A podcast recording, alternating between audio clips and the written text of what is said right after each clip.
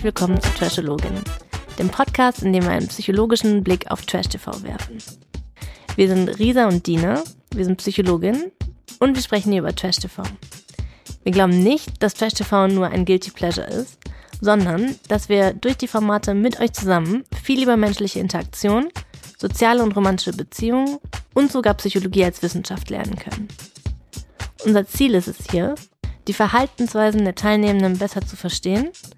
Wir wollen darüber sprechen, was wir von Trash TV über uns selber lernen können.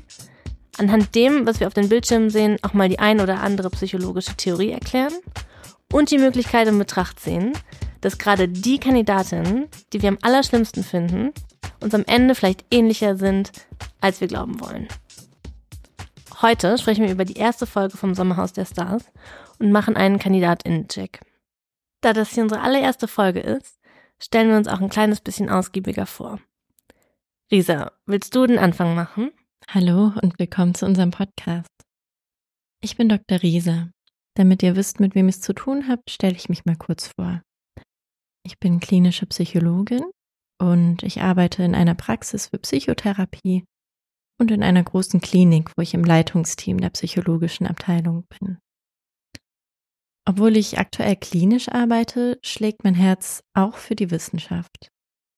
Ich habe mich in der Vergangenheit vor allem wissenschaftlich mit der Frage auseinandergesetzt, wie sehr die Meinung von Menschen durch die Sprache beeinflusst werden kann. Deswegen werde ich in unserem Podcast sicher viel auf die Wortwahl der Show achten und schauen, wie bestimmte Formulierungen die Teilnehmenden in ihrer Handlung beeinflusst haben könnte. Aber auch meine jahrelange Psychotherapieerfahrung wird mit einfließen. Und ich werde sicher spekulieren. Warum verhalten sich die Teilnehmenden so, wie sie es tun? Welche Gefühle können zu so einem Verhalten führen? Was wären vielleicht alternative Verhaltensweisen? Und wenn Zuhörerinnen in einer ähnlichen Situation wären, was könnten sie tun? Und ich bin Dina. Ich bin zwar auch Psychologin, aber ich bin keine Psychotherapeutin und ich habe auch nie klinisch gearbeitet. Stattdessen liegt mein kompletter Fokus auf der Forschung und in den letzten Jahren habe ich an verschiedenen Unis in den Niederlanden, in England und auch in Amerika geforscht und auch unterrichtet. Mein Forschungsschwerpunkt liegt auf Geschlechterstereotypen und wie die beeinflussen, wie wir uns selbst und andere Menschen bewerten. Aber ich bin auch an anderen sozialpsychologischen Themen interessiert, zum Beispiel wie Menschen im Alltag miteinander umgehen, wie sich Gruppen bilden, festigen und auflösen und dafür, wie unsere Sozialisation als Mann und Frau unsere Entscheidungen im alltäglichen Leben und in der Liebe beeinflussen. Ich liebe Trash TV und ich schaue eigentlich alles, würde ich sagen.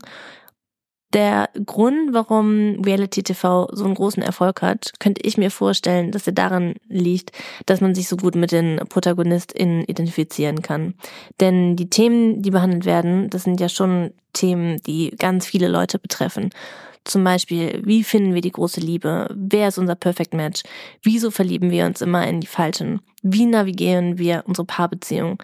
Welche Rolle haben wir in unserem sozialen Zirkel? Und wie können wir unterscheiden, wem in unserem Leben wir vertrauen können und wer uns vielleicht schon morgen ein Messer in den Rücken rammt? Ich wollte schon seit Jahren mit einer Psychologin, die auch klinische Erfahrung hat, diesen Podcast starten. Und Risa, ich bin so froh, dass ich dich dafür überreden konnte. Und das nicht nur, weil ich finde, dass du absolut brillant bist, sondern auch, weil du ja ein völliger Trash-TV-Neuling bist und die ganzen Formate und Menschen, die mich jetzt eigentlich seit Jahren schon begleiten, ganz unvoreingenommen kommentieren kannst. Okay, dann lass uns mal direkt anfangen.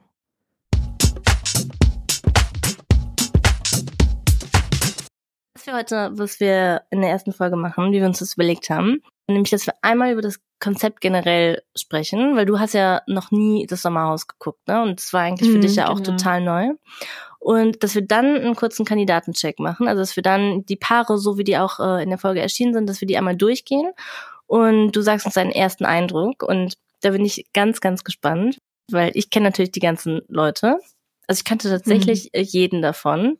Und du bist jetzt total unvoreingenommen. Ich bin so, so gespannt, ähm, was so deine erste Einschätzung ist. Und genau, dann ähm, du gibst uns die erste Einschätzung, dann erzähle ich dir kurz, was so deren Background-Story überhaupt ist und was ich so über die Leute denke. Und dann habe ich noch ein paar Situationen rausgeschrieben, die ich mit dir besprechen wollte. Zum Beispiel auch dieses äh, Fahrradspiel und natürlich der, ähm, der große Streit von Valentina und Alex. Aber lass uns doch einfach mal direkt anfangen mit dem Konzept an sich. Das klingt perfekt. Guter Plan. Ja, ich fand es irgendwie total krass. Ich wusste ja gar nicht, worum es geht. Mm, und mir war auch gar nicht klar, dass es so eine Pärchensache ist und was sie da überhaupt machen müssen und dass sie da Challenges haben und so. Ich hatte keine Ahnung, ähm, ja, worum es da geht. Und ich muss sagen, ich fand es schon schwer anzugucken. Also ich schaue ja wirklich gerne Fernsehen, Serien und so weiter, aber ich fand es wirklich anstrengend und hm, teilweise auch belastend, mir das anzugucken. Mhm. Und weißt du, warum genau? Was hat das für was hat das so belastend gemacht? Weil ich glaube, wenn ich das kurz einwerfen darf, das, was du beschreibst, das sagen viele. Das habe ich auch jetzt viel im Internet gelesen, dass viele Leute sagen, oh, das ist richtig, richtig schrecklich anzugucken. Dass viele Leute auch sagen, die mussten zwischendurch abschalten und das war bei den vorherigen Staffeln wohl auch, also war es auch oft schon so. Und gleichzeitig bleibt das ja so, ich würde schon sagen, dass das so das Trash-Highlight des Jahres ist. Ja, kannst du benennen, warum das vielleicht so unangenehm ist anzuschauen? Ja, ich habe da echt drüber nachgedacht, weil ich finde es ja mega, wenn man sowas gucken kann und währenddessen so abschalten kann. Und ich mache das ja auch total gerne. Und hatte mir so ein bisschen erhofft, dass es so ähnlich ist. Also, dass man es schauen kann und einfach so dabei komplett abschalten kann. Aber ich hatte das Gefühl, dass so das Setting begünstigt, dass die Menschen so einen Machtkampf untereinander führen. Und dass es ja sehr viel dabei um, um Macht geht und auch um Erniedrigung von, ja, gegenseitig oder von anderen KandidatInnen. Ähm, und das war ja auch schon mit dabei. Es war sehr viel Drama, es war schon, waren schon echt, ja, krasse Szenen, fand ich. Ähm, hm, und das fand ich schwer auszuhalten. Ja, ja, das stimmt. Ich finde es, ich fand es auch äh, schon direkt bei der ersten Folge relativ schwer auszuhalten. Aber ich kann ja auch schon mal sagen, dass so in anderen Formaten ist es ja nicht so. Ne? Und ich habe mich auch gefragt, warum das gerade da so eskaliert und warum gerade das Sommerhaus irgendwie so gemacht dafür ist, dass es da so total eskaliert. Und ich habe mich, habe mir gedacht, viele Sachen sind ja so Dating, ne? Und da geht man alleine rein und muss dann quasi so und es will ja das ist ja schon ein psychologisches ähm, Grundbedürfnis. Man will ja Teil der Gruppe eigentlich sein. Ne? Niemand möchte ja gerne Außenseiterin hm. sein. Und in, in vielen anderen Formaten, wo man alleine reingeht, muss man ja schon sich ein bisschen zusammenreißen. Man muss erstmal Verbündete finden. Man kann nicht direkt so total auf mhm. sich äh, entzügeln und richtig loslegen. Und im Sommerhaus hat man ja aber so seinen Partner dabei, so eine Vertrauensperson, wo man auch weiß, okay, die wird mich jetzt nicht im besten Fall innerhalb des ähm, Formats verlassen, so dass man dann schon mal direkt von Anfang an, glaube ich, ein bisschen ungezügelter ist und äh, sich ein bisschen sicherer fühlt, ah, okay, um dann direkt ja. so richtig äh, mhm. alles rauszulassen. Habe ich mich gefragt, ob es vielleicht daran liegt. Mhm. Das könnte sein. Und der Druck ist ja auch doppelt so hoch, ne? Also es geht um dich, es geht um dein Ansehen, es geht um deine Karriere ja irgendwo auch aber es ist auch extrem persönlich, es ist extrem privat. Es geht um dich als Pärchen, um um euch beide. Wie gut funktioniert ihr? Und ganz Deutschland wird das sehen. Also das ist ja schon auch ein sehr, sehr hoher Druck, der da auf den Menschen. Total. Hat. Und ganz Deutschland wird auch deine Beziehung bewerten, ne? Ja. Und so ist das in den letzten Jahren auch oft äh, abgelaufen, dass ja tatsächlich ganz Deutschland dann bewertet, okay, das ist eine schlechte Beziehung, die sollten sich trennen, das ist ganz schrecklich und ja. Aber wenn ich mir vorstelle, dass ich, ähm, dass eine Kamera dabei wäre, wenn ich und mein Partner so in den schlimmsten Streitsituationen sind oder wenn gerade die Nerven blank liegen, wenn wir in einer Ausnahmesituation sind, ja, das äh, klingt für mich äh, wie ein, wie ein richtiger Albtraum, wenn dann auch noch eine Kamera da drauf ist. Mhm, es ist absolut. ja eine richtige Ausnahmesituation, ja. ne? Ja. Absolut. Ich meine, von außen denkt man vielleicht, na ja, dann können sich die Leute ja mal zusammenreißen und ne, sich vielleicht anders verhalten als in normalen Streitsituationen zu Hause. Und ich glaube, das probieren auch viele am Anfang. Da hatte ich schon das Gefühl am Anfang, dass ja, die Leute probieren vielleicht anders zu handeln als sonst oder vielleicht ein bisschen mh, hm, ja, noch runterzuschrauben am Anfang. Aber am Ende fällst du doch wieder in deine alten Muster rein. Und das geht so schnell, das hat man ja auch gesehen. Ja, und das ist erste Folge eins. Ist erst Folge eins. Ja. Aber ich kann mir auch vorstellen, dass das auch der Grund ist, warum das so das Trash-Highlight des Jahres ist, ne? Weil das ist ja so einfach Voyeurismus pur, dass du in die Beziehung von anderen Leuten so reingucken kannst und ja, das und in so Dating-Shows wie Love ja. Island oder Temptation, oder nee, Temptation Island nicht, aber Love Island oder Are You the One? da sieht man die Leute so beim Dating und so, ne? Aber ja, und das ist natürlich auch spannend, aber ich habe das Gefühl, dass das nochmal im Sommerhaus nochmal echter ist. Das ist ja so eine echte, im besten Fall eine echte Beziehung, echte Streits und das ist äh, einfach total spannend, das mal zu sehen. Weil das sind ja so Sachen, die kriegt man von seinen Freunden und vom sozialen Umfeld, sieht man es einfach nicht, ne? Oder Mm, ist oft im Privaten, ja. Es bleibt oft Total. Verborgen. Und jetzt, äh, mhm. da sieht man das. Das stimmt.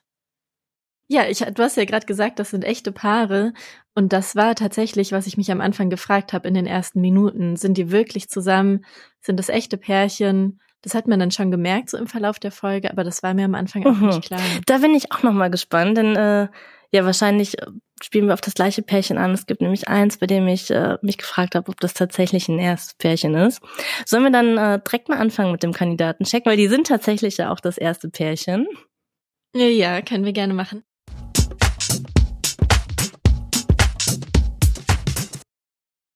Claudia und Max. Was ist dein erster Eindruck von den beiden?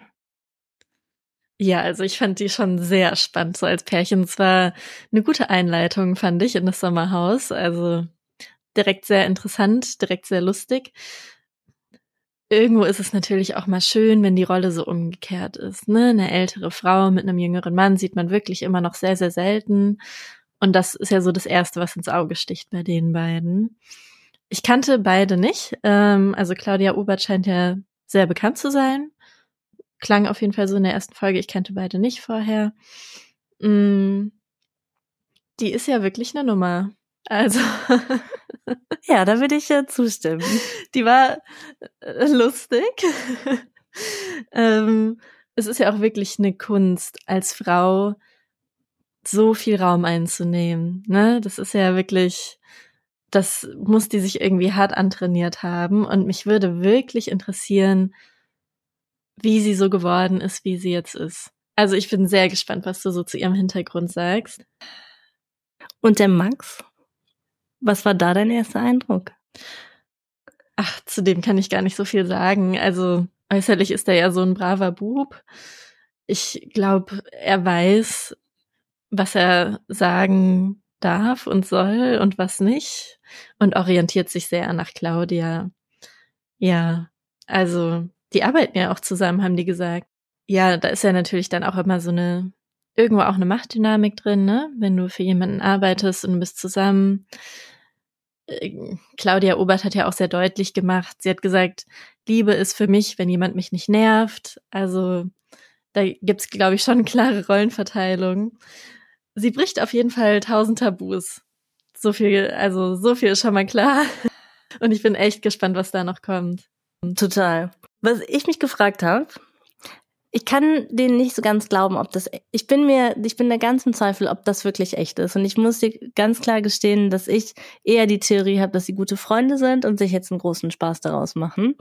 Denn mir kommt das einfach, ich kann mir nicht vorstellen, dass das wirklich hm. echt ist. Aber es kann natürlich auch sein, weil das so mhm. in unseren Köpfen ist, dass es einfach so selten passiert, dass eine über 60-jährige Frau einen mit 20er Freund hat, dass es deswegen einfach nicht in meinen Kopf reingeht, dass ich deswegen mir ganz klar das so, äh, dass mein Kopf sich das so zurechtlegt, dass es sagt, okay, das kann, das kann ich. Das kann ich mir einfach nicht vorstellen. Was denkst du dazu? Hm, spannend. Ich, ich hätte es jetzt nicht gedacht. Also jetzt, wo du es so sagst, natürlich ja, könnte eine Möglichkeit sein. Ich hatte so den Eindruck von ihr, dass sie alles mit so einer leichten Ironie macht, so dass man alles nicht so ganz ernst nehmen muss, was sie sagt, dass ihr schon klar ist, was sie da sagt ne? und dass sie damit auch irgendwie provozieren möchte und dass das ähnlich ist. Ich weiß nicht, wie ernst sie jetzt die Beziehung oder wie man es nennt, äh, nimmt von den beiden ich hatte schon das Gefühl, dass da auch so eine kleine Ironie mit drin ist. Ja, ich weiß nicht. Aber dass sie es jetzt extra fürs Sommerhaus gemacht haben, weiß ich nicht. Vielleicht. Ja, okay. Ach, spannend, dass du, dass dir das gar nicht so direkt in den Kopf gekommen ist. Ich habe mir direkt gedacht, das muss doch fake sein. Ich dachte, die, das ist vielleicht normal bei ihr, dass sie öfter so jüngere Liebhaber hat. Die hat ja auch gesagt, die wechselt sie so einmal im Jahr oder so, kommt dann der neue. Ich dachte, das ist vielleicht einfach ihre Art. Oh ja, das, ja, das kann natürlich sein. Ist es nicht so? Kannst du ja mal erzählen. Wie war das denn? Ja, also ich mache mal ganz knapp die Backstory. Und zwar ähm, Claudia Obert, die hat man das erste Mal bei Promis unter Palmen gesehen. Das war, ich, ich will jetzt nicht lügen, ich glaube, es war ungefähr vor zwei, drei Jahren. Und davor war die wohl auch schon bekannt. Ach so. Ja, die hat, ähm, ja. ich glaube, wenn ich das richtig in Erinnerung habe, hat die irgendwann mit Mitte 20, Anfang 30, also auch schon vor einer Zeit, hat die irgendwann mal ganz viele Schuhe in, ähm, in, äh, in Italien gekauft, hat sich dann gedacht, auch dann verkaufe ich die weiter. Äh, dann lief das gut, dann hat die direkt noch mal ein paar tausend Schuhe dazu bestellt und so hat die sich dann so ein äh, Modeimperium anscheinend ähm, aufgebaut. Wow. Ja, also ich finde es total komplett von null. Also ich glaube nicht, dass Ach sie so. irgendwie einen, einen Geldhintergrund hat. Also fände ich schon äh, eine krasse Geschichte, muss ich sagen. Und Echt ja, bei. Promis unter Palmen, das war schon sehr, sehr unangenehm. Und eigentlich kriegt man das gar nicht, finde ich, jetzt mit dem Sommerhaus zusammen. Denn da war die eigentlich so richtig diejenige, die ausgegrenzt wurde. Ähm, die war diejenige, Hm. die so, ja, ich würde schon das fast Mobbing auch nennen. Ähm, Mm, ja, sie war diejenige, die ausgegrenzt wurde und es gab auch eine ganz große Diskussion, ob man sowas überhaupt im Fernsehen zeigen sollte und ähm, aber wie die Claudia damit Ja. umgegangen ist, das fand ich auch sehr sehr spannend. Ich finde, man hat schon der angesehen, dass es so an der gezerrt hat und gleichzeitig hatte die aber so eine ganz krasse Hülle und hat immer noch gesagt, nee, also das lasse ich gar nicht an mich ran und auch dann danach ähm, danach auf Social Media und danach in Shows hat die gesagt, nee, also es ist mir eigentlich war mir das war mir egal, das war mir gar nicht so wichtig und ähm, ja, obwohl ich Ja, diese Alles-Egal-Haltung hat sie immer noch, finde ich. Das, Mhm. Den Eindruck hatte ich auch. Wie gesagt, so diese leichte Ironie und so, eigentlich ist mir alles egal, ich hau hier ganz trocken Sachen raus. ja, Ja, mm, so ein bisschen distanziert von allem, ich lass nichts an mich ja, ran. total. Und ich frage mich auch, wie Mhm. wie echt das ist, weil ich mir das so schwer vorstellen kann, dass man Mhm. so eine Einstellung wirklich hat. Andererseits zieht die das natürlich schon sehr sehr krass durch und ich würde auch sagen, diese Promis unter Palmen Teilnahme, also es war schon echt grenzwertig. Das war das war schon das war richtig schwierig anzugucken. Und da hat die es ja aber Mhm. trotzdem geschafft, diese ganzen Folgen, dass sie trotzdem diese Es ist mir alles egal Haltung ähm, beibehalten hat. Und das fand ich, da würde man schon Mhm. fast sagen, okay, Mhm. wenn es nur so ein, wenn es nur so eine, so eine harte Schale ist, die sie sich aufgebaut hat, hat sie das schon ziemlich gut beibehalten. Ja. Mm, mm. Und sie hat ja noch mal mitgemacht, ne? Also jetzt beim Sommerhaus hat sie sich ja noch mal dafür entschieden, da mitzumachen. Genau, und äh, ich, dazwischendrin hat die auch noch bei Kampf der Reality Stars, das ist auch so eine, ähm, eine eigentlich fast das gleiche wie Promis unter Palmen, aber dann an einem anderen Strand. Äh, Da hat die Mhm. auch dann wieder mitgemacht. Also die hat sich äh, davon nicht unterkriegen lassen. Ah, Ja. okay. Okay, wow, okay. Und kannst du noch mal sagen, warum macht man da mit? Puh, gute Frage. Ich könnte mir vorstellen, dass es einerseits, also dass es wahrscheinlich darum geht, Follower fürs Instagram vor allem zu kriegen. Mhm. Und Mhm. was man ja. auch sieht, ist, dass nach so einer Show oft die Follower sehr nach oben steigen, vor allem je mehr man natürlich gezeigt Mhm. wird. Macht Sinn. Ja, ich glaube, ja. dass das so das Hauptding ist. Spannend. Bei einem anderen Pärchen ging es ja viel so um Sendezeit, ne? Dass so vorgeworfen wurde, die geht's nur um Sendezeit. Oder das ist ja, glaube ich, ganz gerne generell mal so der Vorwurf, ne? Dass, ähm, dass man sagt, es geht nur um Sendezeit. Und das macht natürlich Sinn, wenn es letztendlich um Follower geht. Und wenn die, ja, wenn die steigen, wenn man mehr gezeigt wird. Ja, Mhm. total.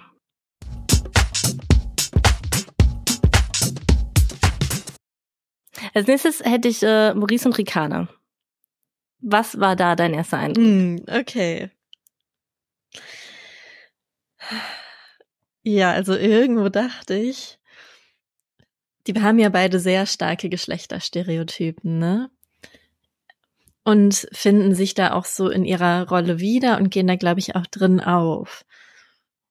Aber es gilt ja für beide und deswegen dachte ich, vielleicht passt's ja dann schon, wenn sie das beide so sehen und beide auch diese Rolle ausfüllen wollen.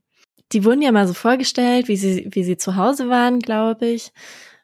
Und da habe ich mich gefragt, hat er sie, hat er sie befummelt, ohne dass sie das wollte? Kannst du dich da noch dran erinnern an die Szene? Da kann ich mich nicht dran erinnern, aber ich würde sagen, im Zweifelsfall ja. Das würde mich tatsächlich nicht wundern. Das ja, das fand ich, das fand ich irgendwie unangenehm. Ja, aber er hat ja sowas gesagt wie der Mann muss an Steuer. Ja, oder auch dann bei dieser Challenge, da war er ja nicht besonders gut und sie schon und irgendwie war sie dann trotzdem die ganze Zeit schuld und er hat gesagt, du strengst dich null an und so. Das fand ich ein bisschen schwierig. Also mhm. ich würde dir auf jeden Fall total zustimmen, dass sie so beide so richtig krass das stereotypische männliche Bild vertreten und das stereotypisch weibliche Bild. Mhm. Dass es eigentlich ja schon man fast sagen würde, okay, das passt ja vielleicht eigentlich ganz gut. Was mir bei Maurice aufgefallen ist, was ich ganz spannend fand, ist, ne, dass der ja einerseits so ganz klar dieses ähm, stereotypisch männliche verkörpern will. Ne? Also ich bin der starke, krasse Mann, ich bin irgendwie und dazu gehört ja auch, dass man der Versorger der Familie ist, sich dafür einsetzt. Also mhm. der möchte ja gerne das verkörpern und dann gleichzeitig schläft er in seinem 90 Zentimeter Bett bei seiner Mutter und lässt sich die Waffeln backen. Und mhm. das, äh, das finde ich schon ein bisschen kurios. Und vor allem kommt mir das, wenn ich ganz ehrlich bin, auch ein bisschen faul vor, ne? Denn man möchte einerseits so die Benefits genießen von ähm, der stereotypische Mann zu sein, also die Macht zu haben und das Sagen zu haben und so, ne? Aber dann die Sachen, die auch damit einhergehen, dass man für sich selbst verantwortlich ist, dass man sich äh, vielleicht kümmert, das möchte der dann auf einmal nicht. Da möchte der dann lieber so das Bequeme. Also es kommt mir ein bisschen vor, als würde der sich so, mm. so von einem das Netteste rauspicken. Aber vielleicht verkörpert er ja das Patriarchat, weil eigentlich ist es ja auch so, dass sich Männer nicht um sich selber kümmern in dieser Stereotypenrolle, sich versorgen zu lassen von der Frau und die macht die unbezahlte Arbeit. Das ist ja eigentlich das Patriarchat. Mhm. Ja, da hast du auch wieder recht. Ja, das, das stimmt eigentlich. Ist der Maurice wirklich so, so die Verkörperung vom Patriarchat. ja, ja. Ja, oh, der steht Mann. da und lässt sich äh, bedienen und nach außen sagt er so, ja, ich bin, ich bin der Mann, der fährt. Schon, ne? Ja. Ja, als Backstory ja. zu denen, ja, ganz kurz, die haben sich ähm, bei Are You the One Reality Stars in Love kennengelernt. Ich muss dir ganz ehrlich sagen, ich weiß gar nicht mehr, ob die ein Perfect Match waren, aber für mich sind die tatsächlich ein Perfect Match. Und mhm. da haben die sich eigentlich ganz genauso, also hat man die genauso kennengelernt, wie die sich jetzt auch in der ersten Folge gezeigt haben. Ja, spannend. Ja, ich bin äh, ganz gespannt, wie es mit denen weitergeht. Es gibt tatsächlich, ja, ähm, habe ich das Gefühl, in jeder Staffel vom Sommerhaus so einen, einen richtigen, ja, einen Mann, der heraussticht oder der so stilisiert wird als der ganz ähm, schreck, der schreckliche Typ vom Dienst. Der, äh, wie nennt man das? Den Üb Überbösewicht? Und ähm, weil der mit seiner Frau sehr schlecht umgeht, weil der ähm, sich ganz daneben benimmt, weil der vielleicht auch aggressiv wird. Und da äh, habe ich schon ein bisschen das Gefühl, dass Maurice vielleicht derjenige sein könnte. Ich bin mal gespannt, wie sich das so weiterentwickelt. Was mich bei denen interessiert oder wo ich gespannt bin, ähm, ist, dass sie ja einerseits so gut zusammenpassen, ne? dass, dass sie beide diese Stereotypen verinnerlicht haben und danach leben wollen. Aber so stereotyp zu leben, das wird ja mit Grund bekämpft. Das hat ja auch Nachteile. Mm, und die Nachteile sind ja, dass die Frau immer in der unterlegenen Rolle sein muss, dass sie ganz viel ja, Arbeit leistet, ohne dass die anerkannt wird, ohne dass sie dafür bezahlt wird und dass sie ja einfach sehr zurückstecken muss und dass auch der Mann so eine bestimmte Rolle erfüllen muss, eben der Starke, der immer gewinnt, der versorgt. Und das ist ja schwierig mit den Challenges zu vereinbaren, denn da müssen sie ja eigentlich als gleichwertige Person diese Challenges gewinnen und müssen beide irgendwo leisten, ne? Und müssen sich gegenseitig unterstützen, müssen sich vielleicht auch gegenseitig ermutigen. Und ich würde sagen, das wird schwierig, wenn eben nur die Frau den Mann ermutigt und nur die Frau zurücksteckt und so weiter.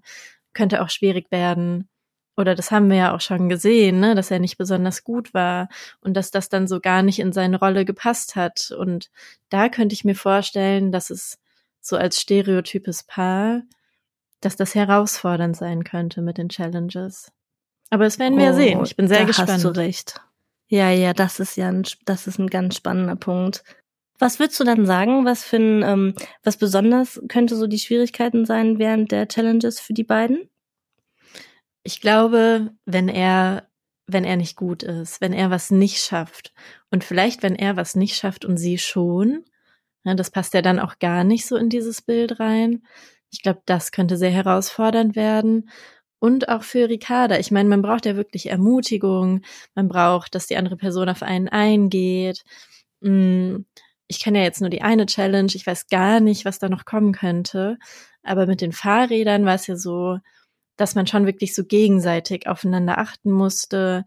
Man musste auch schauen, wie verläuft die Bahn der anderen Person und musste sich nach der anderen Person auch richten. Mhm. Und das ist ja schwierig, wenn quasi nur die Frau guckt, wie ist es beim Mann und ich richte mich danach. Das funktioniert, glaube ich, in, in manchen Challenges nicht so gut. Mhm. Also da mhm. könnte ich mir vorstellen, dass, dass es schwierig wird. Und ja, dass vielleicht Ricarda auch mal Ermutigung braucht und dass er auf sie eingeht und so. Ähm, hoffe ich für sie, dass er das noch machen wird. Mhm. Ja, da hast du recht. Boah, das werden wir auf jeden Fall im Hinterkopf behalten, wenn wir die nächsten Challenges uns angucken. Ich habe eine äh, klare Vermutung. Äh, ja. aber ich lasse mich okay. natürlich gerne vom Maurice auch nochmal positiv überraschen.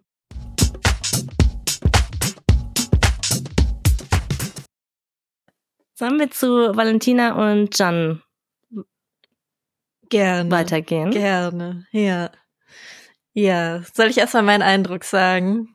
Ja, gerne. Ja, die wurden ja auch erstmal zu Hause vorgestellt. Und da ist, also, da ist mir Can sehr aufgefallen, mm, weil er ja direkt von Anfang an gesagt hat, du machst das extra jetzt so vor der Kamera. Kannst du dich nicht einmal zusammenreißen? Du willst Reichweite generieren. Mm, da habe ich mich schon gefragt, warum warum möchte er denn nicht, dass sie Reichweite hat? Warum ist das ein, ein Vorwurf? Also er ist ja ihr Partner, die machen das als Team. Das habe ich nicht so ganz verstanden. Kam mir so ein bisschen illoyal vor, wenn ich das mal so hart sagen darf. Also ja, das fand ich irgendwie ein bisschen schade, weil das war so der allererste Eindruck von denen. Da hat man von Valentina noch nicht so viel gesehen. Ich kannte sie auch vorher gar nicht. Das war so der allererste Eindruck, wo ich dachte, boah, ist ja echt, echt schade für sie selbst wenn sie Reichweite generieren will, ist doch, also als Partner würde ich denken, gut für sie, voll cool, wenn sie das schaffen würde.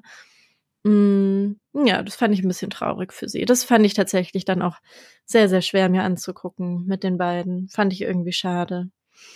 Mm, Total. Ja. Das war auch, was ich mir direkt rausgeschrieben habe. Dieses Zitat von dem, dass er sagt, du, ähm, du willst künstlich Streit anfangen. Das ist so eine krasse Masche mm. von dir. Das fand ich auch so sehr, sehr bloßstellend. Also selbst wenn das so ist, möchte doch man doch eigentlich, dass der Partner oder die Partnerin das so, dass man, dass sie es unterstützen. Ähm, Total. Wenn man sich dazu entscheidet, mit seiner Partnerin oder seinem Partner ins Sommerhaus zu gehen, dann offensichtlich geht man ja davon aus, das ist deren Job, die wollen damit mhm. Reichweite generieren, die haben vielleicht auch so eine Rolle, die die direkt einnehmen. Also ja, das hat mich auch äh, gewundert. Was, was würdest du denken, warum, warum der da so reagiert hat? Das kann ich nicht sagen, weiß ich nicht. Ich, da, dafür hat man zu wenig von ihm gesehen. Im Verlauf hat man ja schon auch Momente gesehen, wo er probiert hat, auf sie zuzugehen.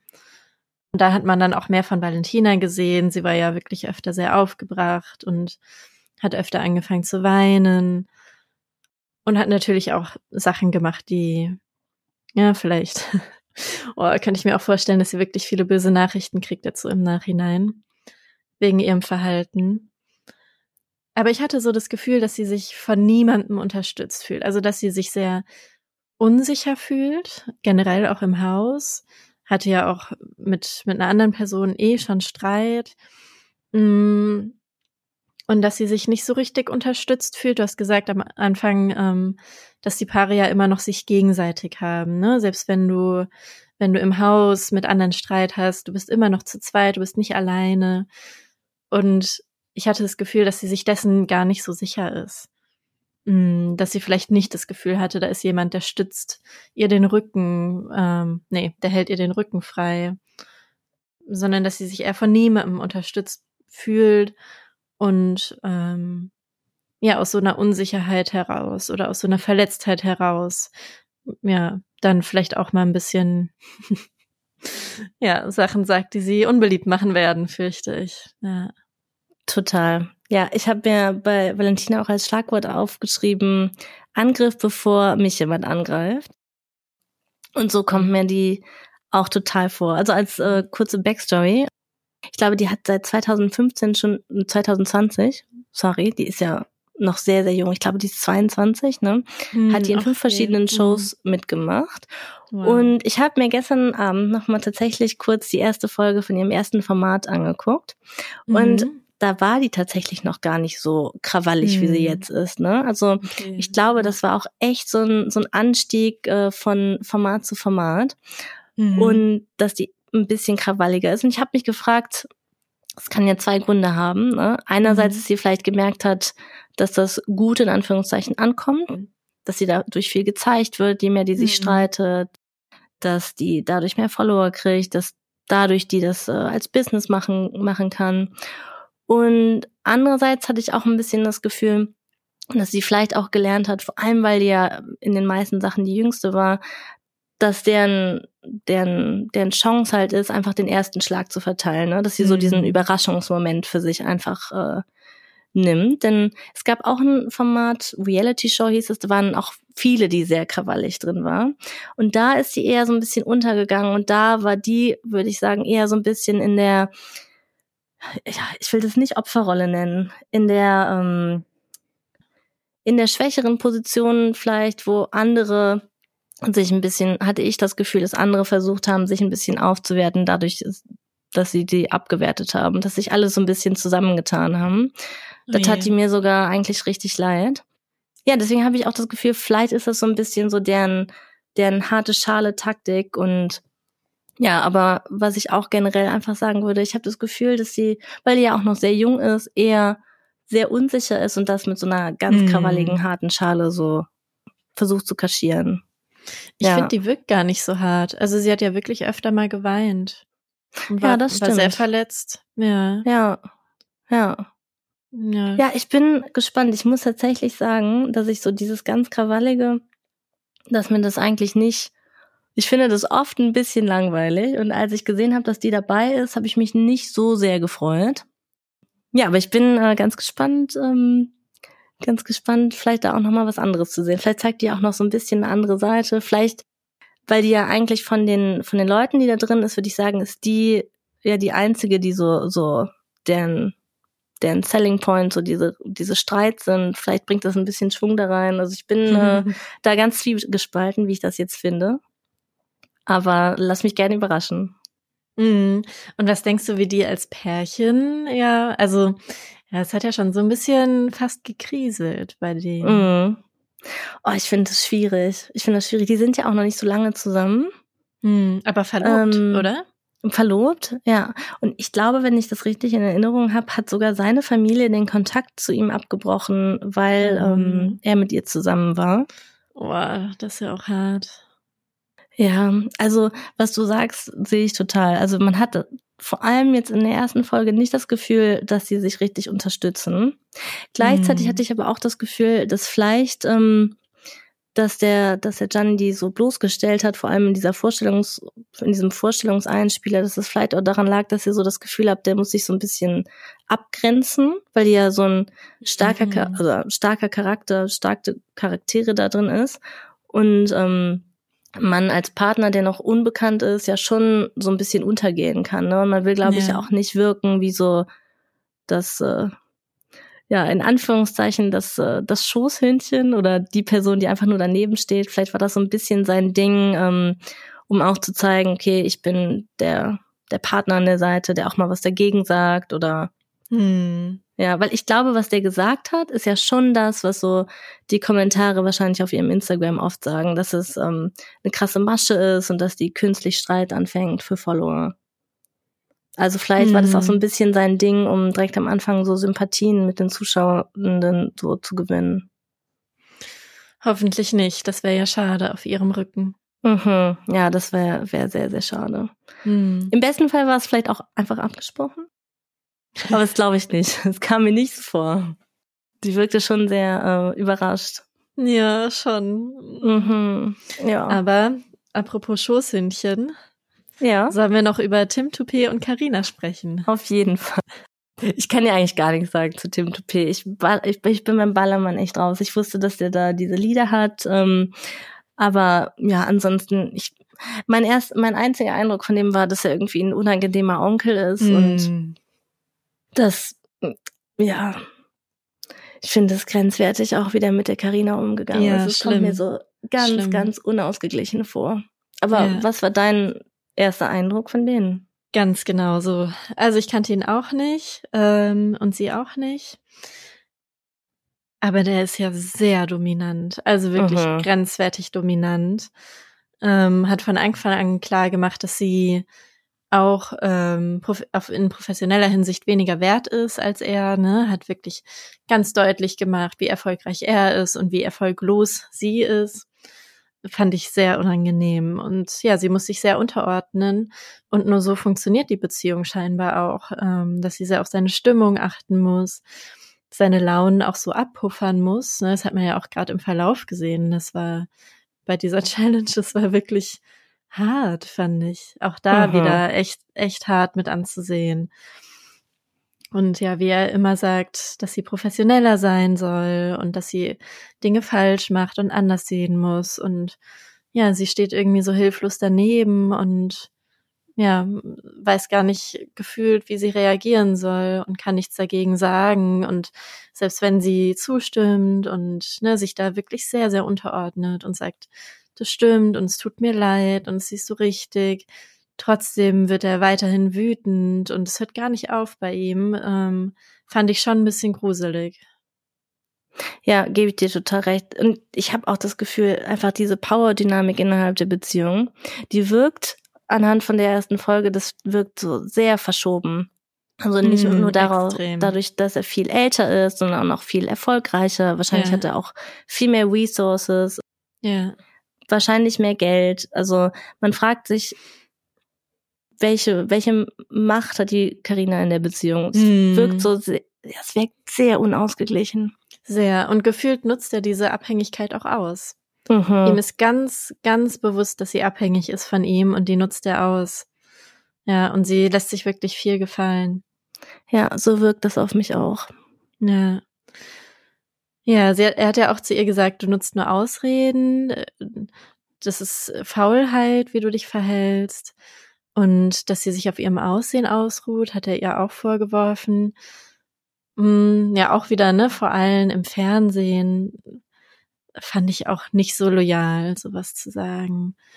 Und was ich auch spannend fand, ist, dass er ja gesagt hat, sie hätten sich so gut vorbereitet. Weißt du das noch? Er meinte ja irgendwie, die hätten sich auf die Challenges vorbereitet. Oh, das ist mir gar nicht aufgefallen. Hm. Ja, es klang für mich so, als ob sie sich ja sportlich darauf vorbereitet hätten oder ich weiß nicht, ob sie auch irgendwie allgemein wissen oder ich weiß ja nicht, was man da so braucht. Ähm, Ja. Aber ich habe mich gefragt, haben die sich dann auch als Paar vorbereitet auf die Challenges? Wahrscheinlich nicht. Wahrscheinlich stand er da mit der Stoppuhr und hat die Karina gemaßregelt. Mm, Das wäre zumindest mm, meine böse Vermutung. Ja, Ja. ja. Ich muss mal eben eine Frage einwerfen. Was würdest du sagen, wie man sich als Paar vorbereiten soll? Also das ist, ist ja alles prädestiniert, sich zu streiten. Ne? So, Mhm. bei so Challenges. Ich glaube, jeder Mensch, der dazu guckt, überlegt sich, wie würde ich das machen? Wie würde ich vielleicht, wenn man eine Partnerschaft hat, wie wäre das in der Partnerschaft? Wie würden wir das vielleicht auch meistern? Und vielleicht stellt man sich auch vor, dass man das eine oder andere besser machen würde. Ähm, oder ja, dass man in der Situation vielleicht netter zueinander ist. Äh, oder ja.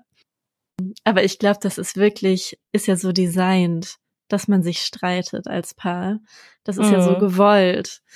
Mm, Und deswegen würde ich sagen, eine Vorbereitung als Paar ist, sich die Streitdynamik anzugucken. Also damit zu rechnen, dass man, dass man Konflikt haben wird, auch in der Sendung. Und ja, sich anzugucken, wie streiten wir denn? Was sind vielleicht so Themen, die immer wieder kommen? Sich zu fragen, was sind meine wunden Punkte? Was sind deine wunden Punkte? Wie reagiere ich, wenn meine wunden Punkte getroffen werden? Und vielleicht somit das Wichtigste, was brauche ich von meinem Gegenüber, wenn das passiert? Wie, wie sollte sich mein Gegenüber verhalten? Was brauche ich dann? Mhm. Spannend, dass du das sagst. Ich habe nämlich, äh, wenn ich ehrlich bin, oft schon drüber nachgedacht. Wie würde ich mich da drin verhalten? Wie würde ich und mein, mein Partner, wie würden wir uns in dieser Paardynamik verhalten? Und natürlich bin ich mir ganz sicher, dass wir das super machen würden. ähm, und ich habe aber auch schon ganz oft drüber nachgedacht, wie würde man sich darauf vorbereiten? Und in meinem Kopf ist so mhm. ganz klar, dass ich mir gedacht habe, okay, jeden Tag joggen, sportlich, alle Folgen von Wer wird Millionär durchgehen, mm, Allgemeinwissen, die, ja. die Nachrichten gucken, ähm, die Bundesländer auswendig lernen, ganz viel Trivial Pursuit spielen. Also ja, es war sehr so auf, ähm, auf die Leistung innerhalb der Spiele mhm. so, so bedacht oder so die, die offensichtliche Leistung. Und äh, mhm. das hatte ich tatsächlich gar nicht bedacht. Aber ja, das klingt ah, spannend. Ähm, das klingt schlau. Ich könnte mir vorstellen, es liegt daran, dass so sportliche Aktivität da ist. Klar, man muss üben. Man muss üben, damit man besser wird. Oder auch ähm, Wissensaneignung. Ne? Man muss lernen, damit man, damit man das Wissen hat. Und in einer Beziehung mh, hm, hat man vielleicht noch so die Idee, dass es alles ganz natürlich kommt. Man muss das ja können als Paar. Man, man weiß automatisch, wie man miteinander umgeht. Und ich weiß gar nicht, ob man sagen kann, in einer Beziehung, eine Beziehung ist Arbeit. Ich meine, da könnte man schon widersprechen. Arbeit macht ja keinen Spaß. Aber ich glaube, eine Beziehung ist Übung. Also, und auch Streiten und Konflikte, mit Konflikten umgehen. Dafür braucht man Übung. Ähm, und das hat man, glaube ich, nicht so unbedingt auf dem Schirm. Total. Ich habe aber auch das Gefühl, das wird ja auch gar nicht, das ist nicht, was wir wirklich lernen, ne? sondern man hat mhm. eher so diese romantische Vorstellung, wenn man dann die eine Person trifft, dann wird mit derjenigen alles anders sein und dann muss ja. man nicht üben. Dann ist, ist klar, dann streitet man sich im besten Fall ja auch einfach mhm. überhaupt nicht und ähm, alles ist dann easy, wenn die eine Person endlich kommt. Und wenn ja. nicht alles easy ist, dann ist es auch nicht die eine Person. Ja. Und auf so eine magische Art und Weise passt dann alles ganz automatisch und mhm. wird auch mhm. für immer so bleiben. Mhm. Ja. Total. Ja, und gleichzeitig bei einer Sportart gibt's ja nicht, dass man sagt, okay, wenn du deine Sportart für dich gefunden hast, dann äh, wirst du direkt ähm, super gut darin sein. Mm, mm, ja. Und es ist ja, es kann ja auch wirklich schön sein, seinen Partner oder Partnerin noch besser kennenzulernen und wirklich vielleicht auch die wunden Punkte kennenzulernen und zu lernen, damit umzugehen. Das ist ja total schön, wenn man das macht. Das heißt ja nicht unbedingt, wenn man ja das üben und lernen muss, dass man nicht zusammenpasst. Im Gegenteil, ich finde das ja total schön, wenn man sich dafür die Zeit nehmen möchte und das übereinander mhm. lernen möchte. Und es kann sich, glaube ich, auch sehr schön anfühlen, wenn man merkt, die andere Person ist da auch bereit, hm, ja, da vielleicht ein bisschen Zeit und Mühe zu investieren. Total, ja. Vielleicht sollten wir mal so eine für nächstes Jahr ein Preparation Camp vorbereiten. Ja, oh ja. Für die Teilnehmenden und mal eine Liste machen. Ich finde, da könnten wir vielleicht sogar irgendwann mal so eine tatsächliche Folge um, ähm, drüber machen, wie wir uns darauf vorbereiten würden. Das wäre richtig spannend. Können ja. wir gerne machen.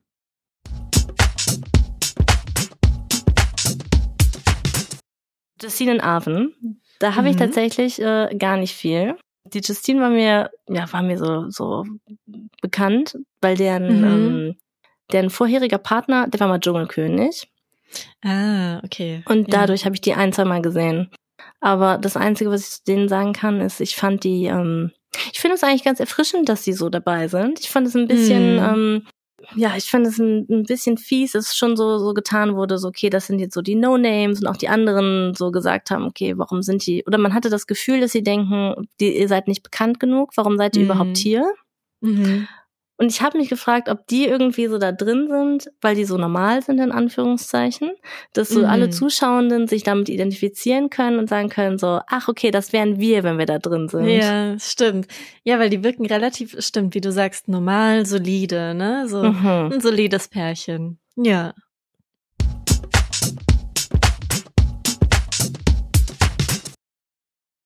Okay, als nächstes kommen wir dann zu meinem Highlight, zu mhm. Alex und Vanessa. Ich muss kurz vorher sagen, für mich sind die wirklich das Highlight. Ich finde die ganz spannend. Ich war ganz aufgeregt, dass sie dabei waren. Ähm, und ich bin so gespannt, was du sagst. Hm. Ja, also der allererste Eindruck dachte ich, ach, die wirken ja eigentlich so ganz süß, ganz zugewandt, so die allerersten Minuten, wo sie zu Hause vorgestellt wurden. Und dann kam ja schon so ein bisschen was zu deren Hintergrundgeschichte und dass es da Streitigkeiten gab und so weiter. Und das, der nächste Eindruck, den ich dann hatte, war der von Alex, wie er ähm, Carina, nee, Valentina, ähm, wie eine kleine, zickige Göre benannt hat, weil sie ihn nicht lächelnd begrüßt hat. wow. also er hat wirklich sofort angefangen auszuteilen und ja, das fand ich dann wieder, hm, ja, ein bisschen schade. Was mir aufgefallen ist, ist, dass Vanessa sehr loyal ist ihm gegenüber, sehr loyal. Sie hat, weiß ich nicht, wie viel sie da mitbekommen hat, auch so vom Hintergrund. Aber sie hat eben sofort zugestimmt oder stimmt ihm ja bei vielem sofort zu und ist da so hundertprozentig auf seine Seite. Hm, ja, das ist mir sehr aufgefallen. Ja, spannend, dass das dein erster Eindruck ist. Ähm, also ich gebe dir mal ein bisschen die, die Backstory mhm. kurz von denen. Der Alex ist das erste Mal sehr negativ aufgefallen bei Couple Challenge. Das ist so ein, so ein Paar-Spielformat. Der war sehr, sehr unangenehm. Der war sehr herrisch gegenüber seiner Freundin.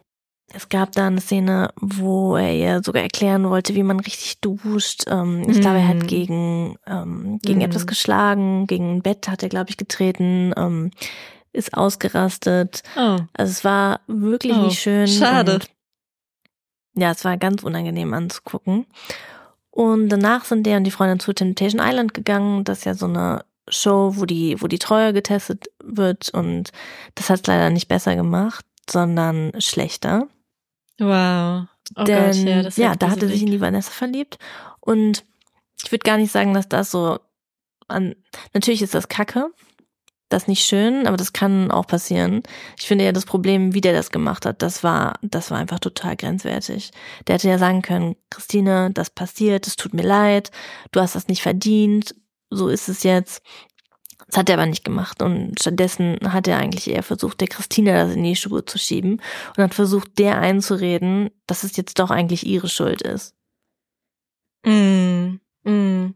Und es kann ja auch vielleicht beides sein, ne? Also, dass er sich neu verliebt hat. Ich meine, immerhin sind sie jetzt auch noch zusammen, könnte ja wirklich so gewesen sein. Und trotzdem das, ja, kann man sagen, vielleicht würdelos gemacht hat, ne, da die Schuld, also nicht die Verantwortung dann auch zu übernehmen, dass es manchmal passiert und dass es dann auch wirklich blöd ist und man sich dann damit natürlich auch unbeliebt macht. Das passiert, gerade wenn du es so öffentlich machst. Ähm, ja, da nicht die Verantwortung auf sich zu nehmen, sondern es ist so probieren, auf seine Ex-Freundin zu schieben. Das ist, das geht natürlich gar nicht, ja. Ja, und die haben danach auch einen totalen Shitstorm abgekriegt. Ich glaube, die haben richtig grenzwertige Nachrichten gekriegt. Und ich hatte das Gefühl, dass da so der Narrativ auch war, okay, Alex ist der schreckliche Typ, der ist dieser ganz herrische Typ, der ist toxisch und Vanessa ist so ein bisschen das dumme Mäuschen neben dem, was es nicht ganz sieht. Ich glaube, die hat auch erzählt, dass viele Leute ihr gesagt haben, dass sie sich trennen soll, dass sie hoffentlich endlich aufwacht und ich hatte das Gefühl, dass sie genau dieses Bild jetzt gerne so im Sommerhaus bekämpfen wollen und da so ein bisschen gegensteuern wollen. Und ich hatte jetzt vor allem auch in dem Fahrradspiel schon das Gefühl, dass der Alex ganz klar versucht, sich so als der ganz verständnisvolle und der ganz ruhige, ganz gelassen zu zeigen und die Vanessa ein bisschen mehr zeigen wollte, okay, ich bin auch nicht nur so dieses Mäuschen, ich bin ähm, diejenige, die auch die Hosen anhat. Ich greife ja auch mal durch, ich bin nicht die, wie ihr mich so eingeschätzt habt. Echt, wo war ja dein Verständnis? Ach, spannend. Weil ich hatte sie ja gerade beschrieben, dass, dass ich Vanessa eher so sehr loyal fand und dass sie eher so zustimmt. Das würde ja eigentlich eher zu dem vorherigen Bild auch passen, jetzt wo du es so sagst. Hm, ah, okay. Okay, das heißt wohl, dass die eine echte Psychologin nicht so schnell hinters Licht führen können. Wahrscheinlich im Vergleich zu vorher, ne, bei dir. Und ich habe ja gar keinen Vergleich und ich fand, ich hatte erst das Gefühl, dass Alex so bald explodiert und sich total zusammenreißen muss und Vanessa die ganze Zeit sagen muss, sag nichts, sei einfach leise, sag nichts dazu, halt dich zurück. Und er so kurz davor ist zu explodieren. Ja, so den Eindruck, den, den habe ich auch. Ich habe schon das Gefühl, dass Alex so einen ganz klaren Plan hat. Der will da sein mm. Image aufpolieren und der hofft, durch das Format mm. sympathischer zu werden. Aber ich gebe dem maximal drei Folgen. Ich finde, man merkt ja jetzt schon total, dass er sich total zusammenreißt. Und ja, ja. im Bezug auf die Situation bin ich auch gar nicht so traurig, dass Valentina dabei ist. Weil die ist ja schon einfach so richtig der Endgegner, ne? Mm. Ohne die hätte der das, glaube ich, schon ein bisschen länger durchziehen können. Aber wenn die weiterhin so bohrt und so stichelt, ich glaube, da hat der Alex einfach keine Chance. Aber ja, ich bin natürlich auch gespannt. Ich will dem äh, Alex nichts unterstellen. Vielleicht hat er sich verändert, vielleicht hat er an sich gearbeitet und ich wünsche ihm das natürlich auch. Aber mal sehen. Mhm. Ja, es bleibt spannend. Und was denkst du, wie die als Pärchen sich entwickeln werden? Boah, schwierig. Ich sehe da nämlich einfach generell in der Beziehung von Alex und Vanessa unfassbar viele Red Flags. Und die sind nicht nur allein dadurch da, so wie ich den Alex einschätze, sondern auch, ähm, ja, ich finde auch einfach durch die Teilnahme an Temptation Island begünstigt. Und ja, eigentlich sind das so drei Faktoren, die ich sagen würde. Nämlich erstens diese krasse Isolation. Also Isolation würde ich sagen, äh, ist ein Red Flag. Da gehen meine Alarmglocken direkt an, wenn ähm, ich höre, dass irgendwie jemand anfängt, seine Partnerin oder seinen Partner zu isolieren von der Familie, von den Freunden, vom Privatleben, von Hobbys. Das ist keine gute Situation. Und in der Situation von Alex und Vanessa war das ja nicht mal wirklich der Alex, der das gemacht hat, sondern ähm, ja, ist es dadurch entstanden, dass sie an der Show teilgenommen haben und dass sie sich ja dann durch die Show, ich glaube monatelang, durften die sich ja nicht zeigen. Die waren nur zu Hause, nur mit sich zu zweit. Die durften ja offiziell mit keinem sprechen, nicht mit den Freundinnen, nicht, äh, die haben wahrscheinlich mit der Familie gesprochen, aber wahrscheinlich auch nicht so viel. Dann ist, glaube ich, die Vanessa sogar von Berlin zum Alex nach Dortmund gezogen. Das heißt, die kannte da niemanden, die war da ganz alleine, die konnte aber auch keine neuen Freunde finden, weil ja dann eigentlich auch, oder zumindest versuchen, sich was Neues aufzubauen, weil ihr dann eigentlich klar wurde, okay, Vanessa ist jetzt äh, zu Alex gezogen, man weiß man, wie es ausgeht. Also ja, das finde ich schon mal, ähm, schon mal richtig schwierig, dass so da diese krasse Isolation am Anfang der Beziehung schon direkt war. Dann den zweiten Punkt würde ich, glaube ich, nennen, ja, wir gegen den Rest der Welt, glaube ich. Und ja, da schrillen auch meine Alarmglocken, wenn eine Person so eine Situation kreiert, in der er oder sie immer wieder darüber redet, dass alle gegen die Beziehung sind, so, so ein bisschen so ein Bonnie- und Clyde-Gefühl. Ähm, denn das spielt ja auch erstmal total in diese Isolation wieder rein. Denn wenn alle gegen einen sind, dann isoliert man sich ja noch mehr, fokussiert sich noch mehr nur auf das Paar und löscht vielleicht so ganz viele Sachen von außen. Und es schafft halt ja auch so ein, ich glaube, in vielen Fällen falsches Wir-Gefühl, ne? weil eigentlich möchte man ja, dass man sich durch schöne gemeinsame Erlebnisse und ähm, äh, gleiche Werte, dass das ein Wir-Gefühl schafft, dass das die Beziehung zusammenhält und nicht irgendwie, wenn man das Gefühl hat, alle sind gegen uns. Und ja, bei Alex und Vanessa war ja durch die Show begünstigt, waren alle gegen die. Und es hat ja auch dieses Wir-Gefühl geschaffen. Und die dritte Red Flag ist, dass es ja ein, ein, ein, sehr schwerer Exit ist. Also einen schweren Exit würde ich das nennen. Und ähm, ja, was ich damit meinen, meine, ist so die, die Kosten, um die Beziehung zu verlassen. Und ich würde sagen, die sind für Vanessa sind die sehr hoch. Denn erstmal müsste, würde die ja quasi implizit dadurch zugeben, dass sie falsch lag und dass Alex wirklich kein guter Typ ist. Und man kennt das ja, das ist ja schon allein schwierig, wenn, wenn man sich von jemandem trennt, den die Eltern und die Freunde nicht mochten und dann alle sagen, oh ja, ich habe es ja gleich gesagt. Wenn man sich vorstellt, dass man sich durch eine Trennung einer Situation aussetzt, wo vielleicht halb Deutschland einem sagt, ach, wir haben es ja gleich gesagt, ach, jetzt siehst du es endlich ein. Schwierig, das finde ich eine richtige Überwindung. Und ähm, dann hat sie ja auch noch einfach richtig viel investiert. Ne? Also sie hat ja den ganzen Hate abgekriegt, sie hat den Shitstorm abgekriegt und ähm, ich müsste es nochmal nachgucken, aber man sagt ja auch, dass je höher das Investment ist, desto äh, less likely ist man ja dann die Beziehung auch zu verlassen. Also ja, ich finde ganz, ganz schwierig, wie das gestartet ist. Ähm, da müsste man generell auch nochmal drüber sprechen, was für Situationen so Shows an sich schaffen als Start für eine Beziehung, aber ja, finde ich sehr schwierig. Ich bin äh, gespannt, wie das mit denen da weitergeht.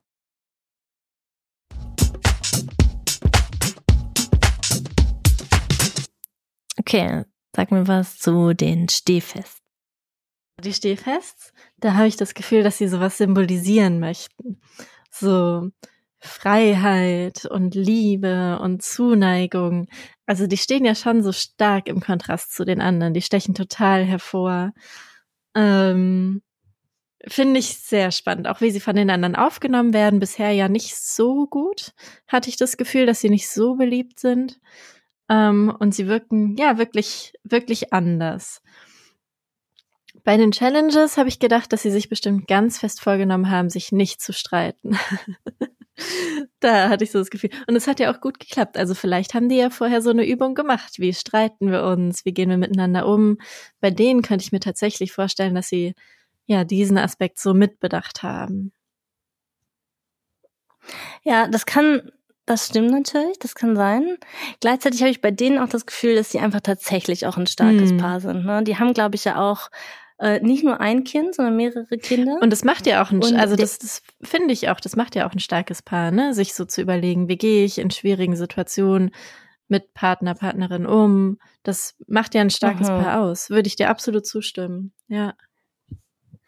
Und ich glaube, die haben sich auch beide sehr viel äh, selbst reflektiert. Also ich mhm. glaube, der, ähm, der Erik hat, der wurde bekannt durch GZSZ und ah. hat dann ein, ähm, ein Buch geschrieben, das heißt Neun Tage wach. Und ich glaube, der war ähm, lange drogensüchtig, hat viele Therapien mhm. gemacht und ähm, ich glaube, der hat sich schon viel mit sich selber mhm. beschäftigt.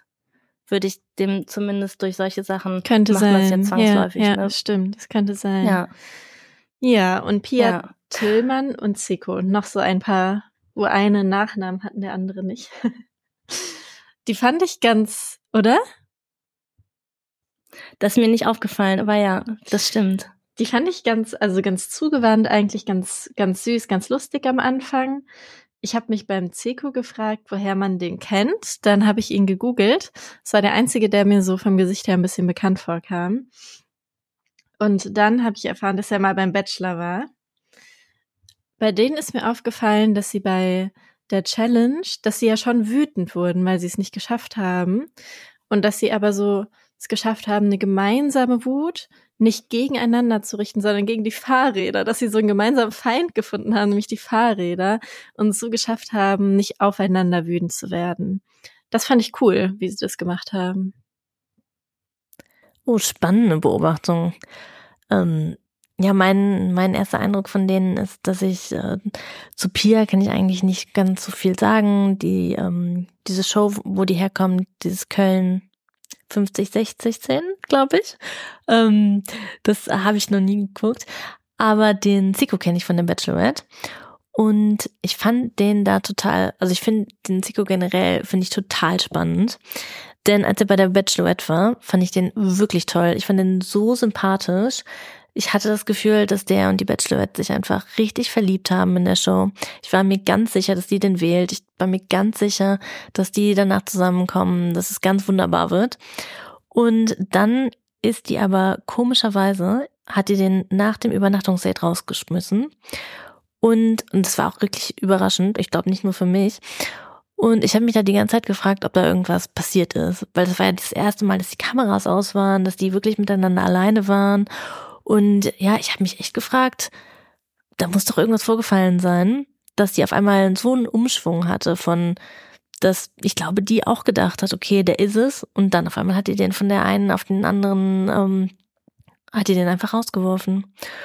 Und ähm, ja, genau, danach war der bei Bachelor in Paradise. Und da fand ich ihn tatsächlich überhaupt nicht mehr sympathisch. Und das fand ich auch nochmal richtig spannend zu sehen, dass dieselbe Person in einem Format mir so sympathisch vorkommt und dann ein paar Monate später im nächsten ich mit der eigentlich überhaupt nichts mehr anfangen kann und ich die relativ unsympathisch finde.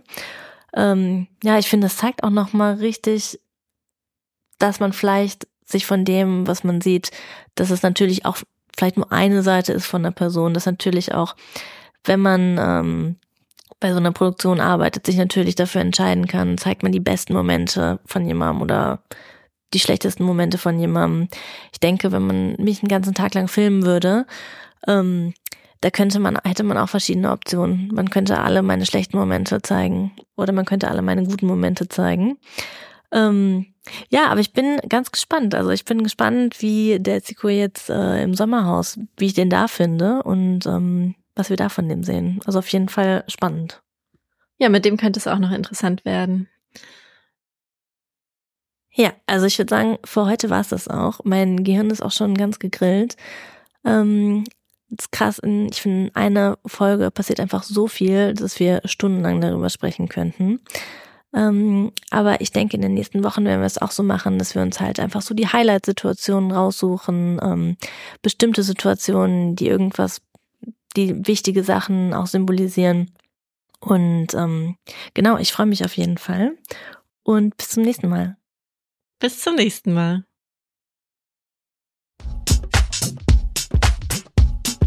Das war die erste Folge Tischologin. Alle Aussagen in diesem Podcast sind nur unsere persönlichen Meinungen, die auf kurzen Fernsehausschnitten basieren. Wir stellen hier viele Vermutungen an, aber nichts davon sind unbestreitbare Fakten. Es könnte auch alles ganz anders sein. In der Psychotherapie kann man keine Ferndiagnosen stellen. Deswegen ist auch nichts, was wir hier sagen, einer Diagnose gleichzusetzen. Wir geben in unserem Podcast manchmal Tipps und Ideen, was ihr ausprobieren könnt, aber der Podcast ist keine psychologische Beratung und wenn ihr das Gefühl habt, ihr braucht psychologische Unterstützung oder Psychotherapie, dann ruft bei der Terminservicestelle 116 117 an.